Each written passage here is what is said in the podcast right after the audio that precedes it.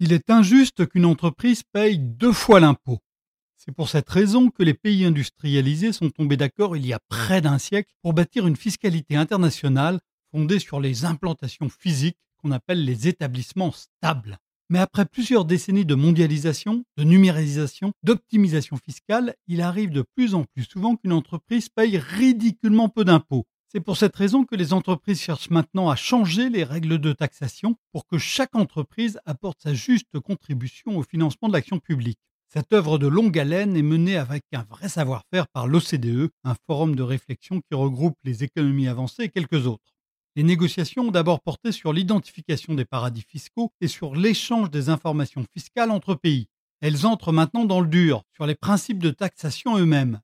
Deux grandes propositions sont sur la table. La première consiste à taxer une partie des profits, non plus là où les entreprises produisent, mais là où elles vendent.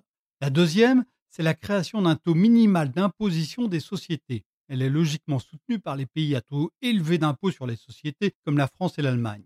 Le Conseil d'analyse économique, un organisme d'études rattaché au Premier ministre, a eu la bonne idée d'évaluer ces changements, ce que va faire aussi l'OCDE.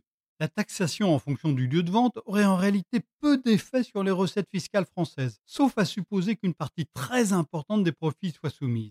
La montagne accoucherait d'une souris. La création d'un taux minimal d'imposition à 15% aurait des effets plus significatifs. Elle pourrait rapporter 8 milliards d'euros de recettes supplémentaires en France. Ce montant suppose toutefois que les pays à bateau n'ajustent pas leur barème. En cas d'ajustement, le gain serait moitié moindre.